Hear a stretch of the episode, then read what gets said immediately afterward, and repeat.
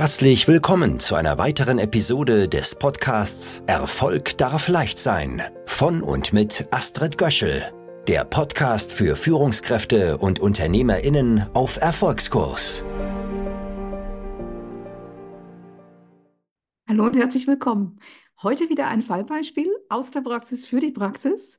Das äh, letzte Video, das ich hochgeladen habe, mit der Idee, jetzt hier einmal so zu starten, am Praxisfall zu arbeiten und dann immer die ein oder anderen Impulse äh, reinzugeben, die natürlich dazu dienen, dass du da als Hörer, ich habe mich jetzt mal fürs Du entschieden, dass du als Hörer dir das auch immer gerne einmal überlegst, ob du das auch auf dich oder auf ein Fallbeispiel aus eigener Praxis anwenden kannst. Und falls das nicht geht, dann frag einfach nach. Das ist ja auch so gedacht. Äh, das ist nämlich auch diese etwas künstliche Situation hier, dass wir hier nicht wirklich in Dialog gehen können. Aber das erwarte ich mir natürlich, wenn du das letzte Video denkst, Augenhöhe ist immer, dass ich natürlich angewiesen bin auf Menschen, die erwachsen unterwegs sind im Denken, Fühlen und Handeln und die dann bei Unklarheiten nachfragen, statt voreilig zu urteilen. So, und heute geht es eben darum, dass äh, ich die Information gekriegt habe. Sag mal, Astrid, das letzte Beispiel, das war ja Thema Reklamation, Reklamationstypen. Und da war ja der Ausgangspunkt eine, eine Begegnung mit einer Dame. Hast du nicht auch mal etwas Typisches, was aus dem Business ist, was Männer so bewegt in den heutigen Zeiten? Selbstverständlich. Dann nehmen wir mal folgenden Boxenstopp. Ein Mann ruft bei mir an, Key Account Manager, und er sagt, ja, er hat wirklich nicht viel Zeit. Er fährt im Auto, nur ganz nebenbei. So richtig, äh, wie es das mentale Buchsenstopp-Prinzip ja auch im Bilde schon so vor sich hat. Ich habe ihn erstmal gebeten, an die Seite zu fahren und äh, ihn auch äh, entspannt, dass wir mir zehn Minuten gar nicht brauchen. Und er ist dann rausgefahren, dann schilderte er mir im Auto kurz die Situation und die Situation war eben die. Er sagte, Frau Göschel, ich, ich habe jetzt Bedenken, dass ich gefeuert werde, obwohl ich schon seit Jahrzehnten hier bei dem Unternehmen, bei dem Konzern bin. Das ist ganz ungut, was da passiert. Da habe ich gefragt, was passiert, was, worum geht's, was steht an?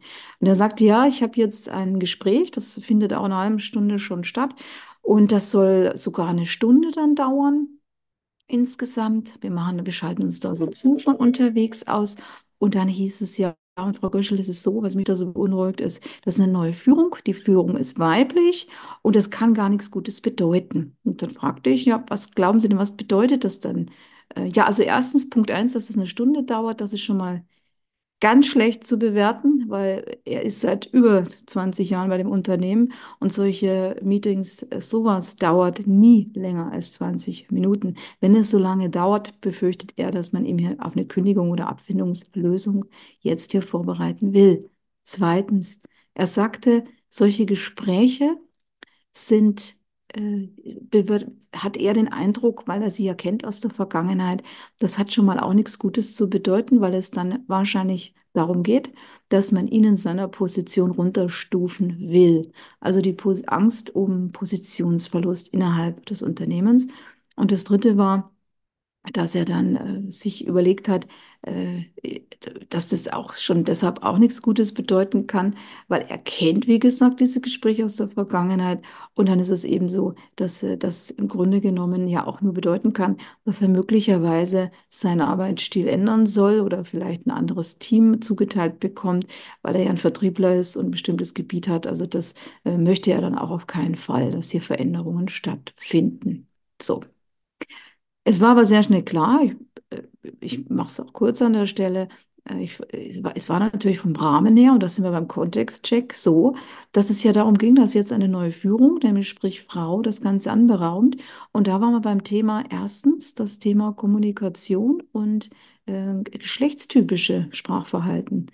Jetzt braucht keiner, der zuhört, denken, dass wir da total tief wissenschaftlich einsteigen. Ich erwähne das nur, um deutlich zu machen, wie man nämlich hier als Sprachwissenschaftlerin unglaublich gut helfen kann. Denn viele wissen nicht, dass im Bereich Sprache, Sprachverhalten, Mann und Frau und gerade im Business ganz unterschiedlich unterwegs sind.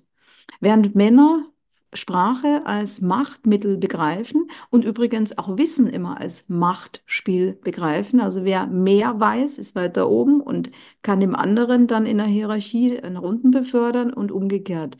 Äh, Frauen sind ganz anders unterwegs. Sprache ist immer Beziehungsaufbau. Und wenn man, und zwar eine Erstreaktion. Und das, wenn Sprache Beziehungsaufbau ist, dann denkt man erstmal gar nicht in Hierarchien, sondern man guckt erstmal auf Augenhöhe.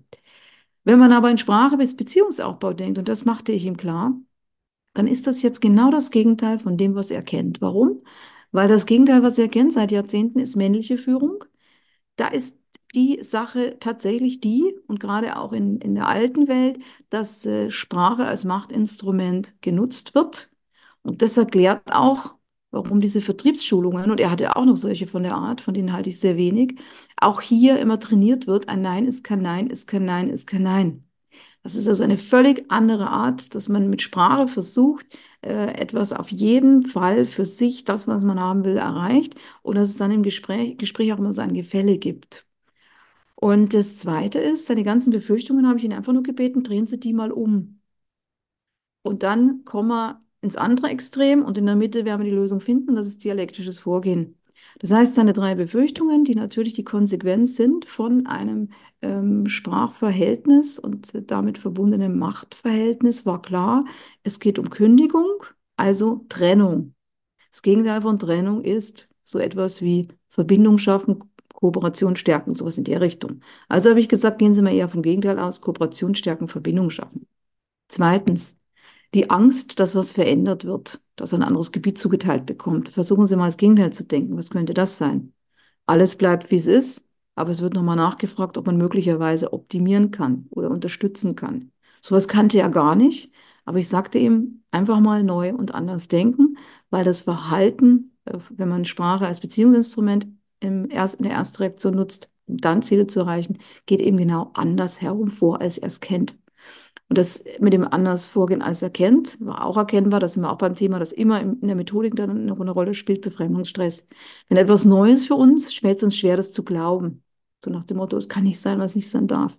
Also ist es schon mal wichtig, auch mit der Hilfe eines Coaches, es überhaupt mal zu schaffen, das andersrum zu denken.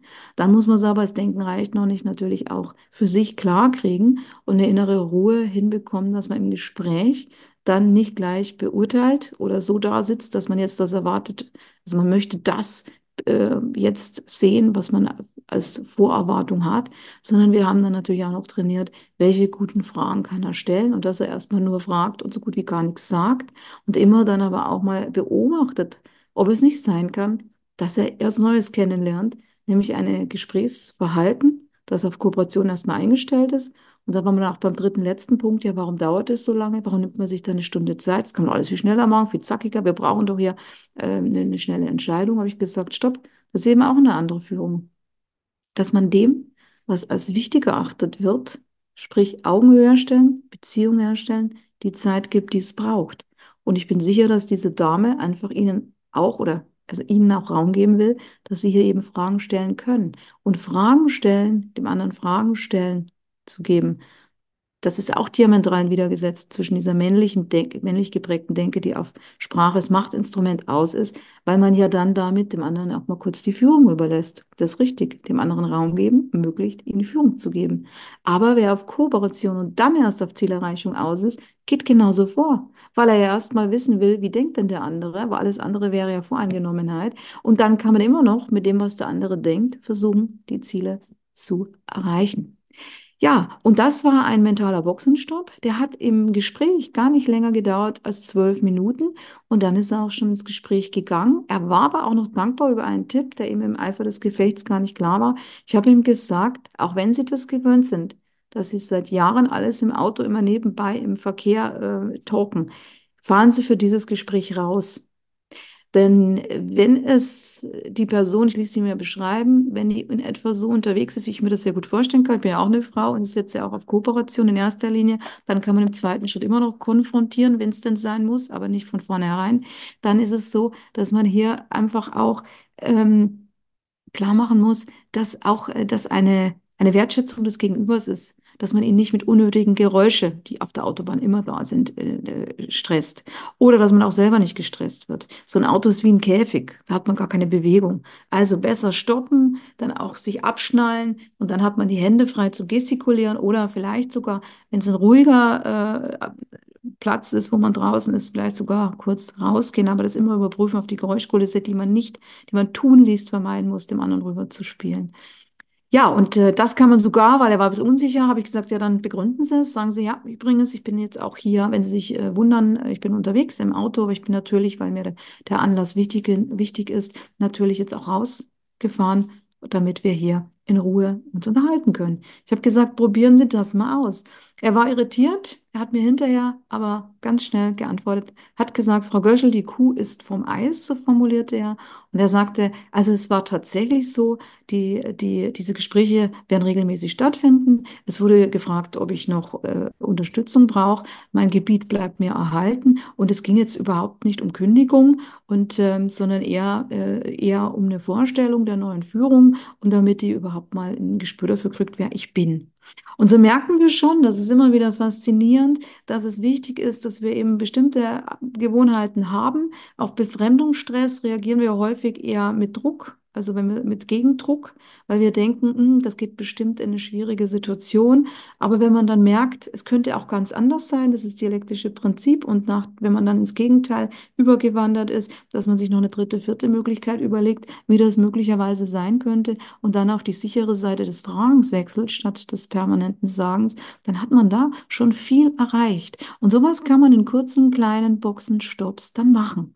Und Vorfreude schon fürs nächste Mal. In einem der nächsten mentalen Boxenstopps werde ich auch mal deutlich machen, was das Mentale an den Boxenstopps ist. Denn es gibt natürlich auch Situationen, wo der Mensch genau weiß, zum Beispiel im Umgang mit Menschen, wo man innerlich immer sofort außer sich gerät, da weiß man vom Kopf her, wie man agieren müsste und hat das Hintergrundwissen. Und trotzdem funktioniert es nicht. Und wie man hier diese unbewusste innere Bremse aufspürt, die hier am Werk ist und diese dann auch umlösen kann im Coaching, das erkläre ich in einem der nächsten Videos. Aber ich bin natürlich auch auf den Dialog angewiesen. Gebt mir gerne einen Daumen hoch, wenn euch das gefallen hat. Schreibt doch gerne in die Kommentare, wenn euch das weiterhin interessiert, an den Praxisfällen was zu haben. Und vielleicht habt ihr auch die eine oder andere Frage, die ich beantworten kann. Dann mache ich das natürlich gern. Bis bald. Ich war's, die Astrid Göschel. Erfolg darf leicht sein.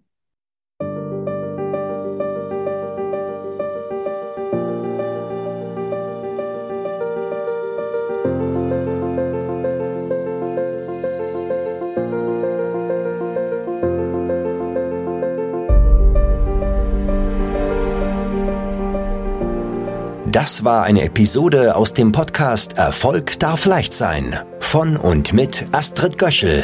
Wenn dir diese Episode gefallen hat, dann abonniere den Podcast ganz einfach und hinterlasse gerne eine positive Bewertung. Warst du schon auf unserer Website? Auf astridgöschel.com findest du weitere spannende Inhalte und hilfreiche Ressourcen für deinen Erfolg. Wir freuen uns, wenn du uns weiterempfiehlst. Bis zum nächsten Mal, wenn es wieder heißt, Erfolg darf leicht sein.